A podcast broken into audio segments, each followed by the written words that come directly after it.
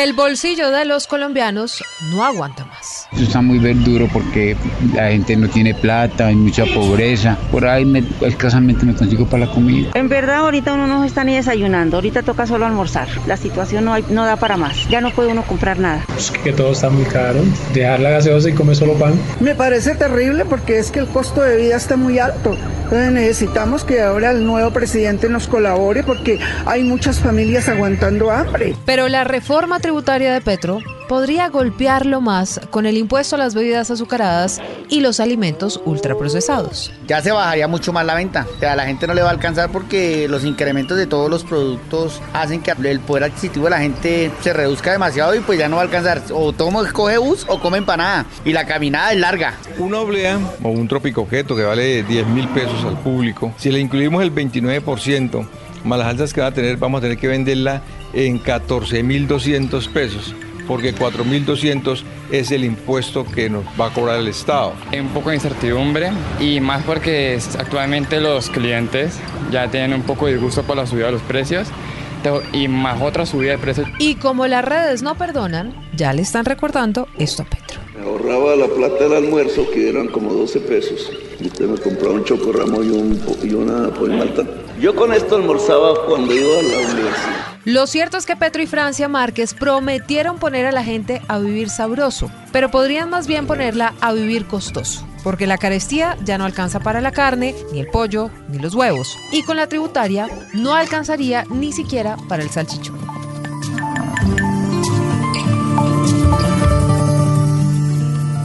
Alberto Carrasquilla pasará a la historia por haberse metido con el bolsillo de los más pobres. Le solicito al Congreso de la República el retiro del proyecto radicado por el Ministerio de Hacienda y tramitar de manera urgente un nuevo proyecto, fruto de los consensos, y así evitar incertidumbre financiera. Nosotros celebramos la salida de Alberto Carrasquilla, ministro de Hacienda, como un gran triunfo del pueblo. Con la salida de Carrasquilla hoy la prioridad es un gran acuerdo nacional para reactivar el empleo. La renuncia del ministro de Hacienda es el alto costo político y paga el gobierno una indebida socialización política y comunicacional de una reforma tributaria que no tenía consenso. Sobre la renuncia del ministro Carrasquilla, pues se trata de un asunto de alto gobierno y eso le costó el cargo como Mina Hacienda, al país le costaron tres meses de paro y ni hablar del costo político para Duque. Pedro, aunque no se puede comparar la reforma Carrasquilla con la de Petro, porque Carrasquilla quería ponerle IVA, digamos, a los productos de la canasta familiar y tal, esta última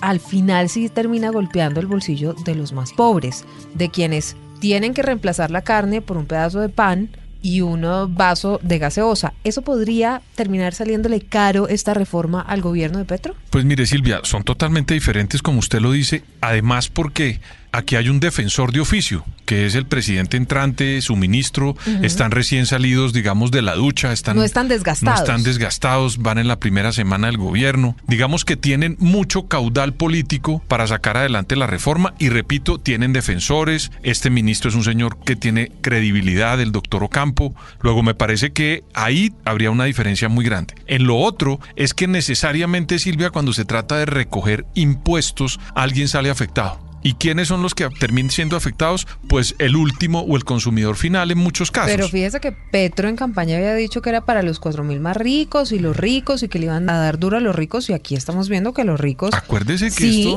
les van a dar duro, pero también a los pobres. Pues claro, y además Silvia cambiaron, ¿se acuerda que han puesto una cantidad de 50 billones de pesos la reforma? Pues la bajaron a la, la mitad. bajaron a la mitad, pero no se descarta que después nos metan en otra reforma, porque ellos han dicho que tienen durante el cuatrienio la posibilidad de recoger o la idea de recoger 50 billones para pagar el déficit que se hizo por la pandemia en Colombia y también cumplir con todos los programas de su gobierno. Pero Porque déjeme prometió un montón, la verdad es que de en materia social y sobre prometió todo, educación, equidad, bueno, una cantidad de eso verdad es a los subsidios, campesinos ¿no? y eso es sacando o metiéndose, dicen, la mano al drill. Y usted sabe que el presidente de la República no se mete allá al palacio a hacer billetes, ¿no? Con el doctor Ocampo. Exactamente. Eso es, por impuestos, Silvia, por exportaciones, por créditos que conseguimos en la banca internacional y por regalías. Es la forma en que el Estado recauda plata para poder cumplir con eso. Y las tres están ligadas a que tengamos unas finanzas sanas. Por eso es importante cumplir con esa deuda. Dicho eso, Silvia,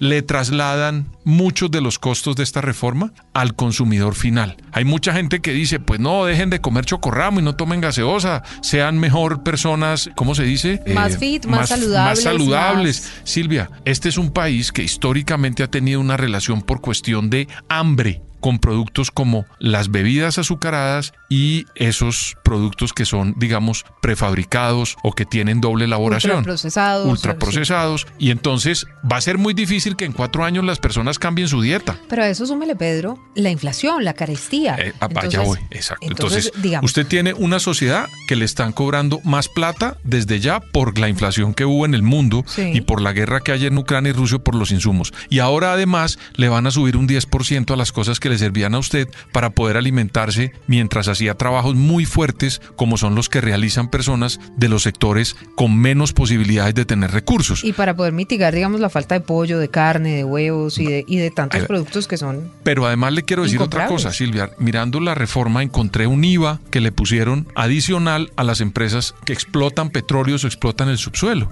porque ellos pagan renta, pagan ICA, pagan otra serie de impuestos, dan regalías, en fin. Y además le pusieron un impuesto que es adicional en un 10% a lo que ellos obtengan después de un precio mínimo que le dan por cada uno de estos commodities. Entonces, le voy a poner un ejemplo. Si el Brent está a 100 dólares, ¿no? ¿Verdad? Sí. Entonces ellos ponen un precio base que es 48 dólares, según dice la reforma, es decir, que hay 52 dólares de ganancia para las empresas. y de esa Y ganancia. de esa ganancia le sacan el 10%. Eso es un IVA, Silvia, adicional para los que manejan el subsuelo en Colombia. Ah, pero si quieren que la gente sea más fit, pues eh, también eh, quieren hacer la transición energética y por ahí van. Entonces, ojo con eso, ¿por qué? Pues porque las compañías también miran dónde van a hacer sus inversiones. Es Y mire, el dólar comenzó a subir otra vez, ¿no? Inversiones, pero además empleo, generación de empleo. Entonces, si usted al tendero, pues el precio final además lo tiene que asumir el tendero o quien vende. Y entonces si los colombianos no tienen los suficientes recursos para comprar en la tienda o para comprar en el supermercado, pues esas tiendas tienen que cerrar y al final termina afectándose mucha más. Le voy a decir una cosa que veo positiva. Silvia. Van a meterle más impuestos a las personas naturales. Y, le- y Sí. van a pensar que yo estoy loco. Pero eso quiere decir que es muy importante que las personas naturales se pasen a la creación de empresas como las SAS, por ejemplo. Que usted sabe que la carga impositiva de esta reforma va más dirigida a las empresas naturales que a las empresas jurídicas. Sí. Entonces, mi invitación es que las personas creen empresa. Claro, las empresas tienen que pagar otros impuestos, pero en esta reforma, Silvia, tiene mucha más carga impositiva las personas naturales que las compañías. Yo creería que lo que están haciendo es incentivando para que haya mucha más formalidad en el trabajo y muchas más empresas, Sí, porque sí, es la manera sí. en la que usted pues mitiga la carga si lo que quieren es crear Generar- un sector productivo Exactamente, y generar Entonces- empleo o no o que no se pierdan o que esos no se empleos. pierdan esos empleos. Entonces, la única forma es creando empresas de las personas que son personas naturales. Qué pena la redundancia. Uno sabe que una cosa es la que entra al Congreso, otra muy distinta a la que sale, pero no nos podemos mentir, el próximo año arranca la campaña por las alcaldías y las gobernaciones del país y los políticos tienen que calcular bien lo que hace. Oiga. No permitiremos sea aprobada pupitrazo eh, utilizando las aplanadoras del gobierno en el Congreso. Tendrá debate y mucho debate y le contaremos a la sociedad y a la ciudadanía lo que verdaderamente está detrás de ella, donde claramente no hay ahorros ni disminución de burocracia. El efecto de subir, de subir los combustibles, ¿sí? genera un efecto colateral no solamente en los alimentos, sino también genera un costo en el transporte, genera un costo en otras actividades permanentes de los ciudadanos colombianos y lo que nosotros no vamos a hacer nunca en nuestro gobierno es ir a afectar a la clase media, a los más pobres de Colombia. Petro podrá sacar adelante esa reforma en el Congreso. Usted decía que estaban como recién salidos de la ducha y entonces ahora todo romance en el Congreso de la República y tal. Pero haciendo cálculos políticos y con unas elecciones que se van acercando, que son las regionales, ¿será que sí le dan las cuentas? Y ellos tienen como propósito, Silvia, ganarse la mitad de las gobernaciones del país.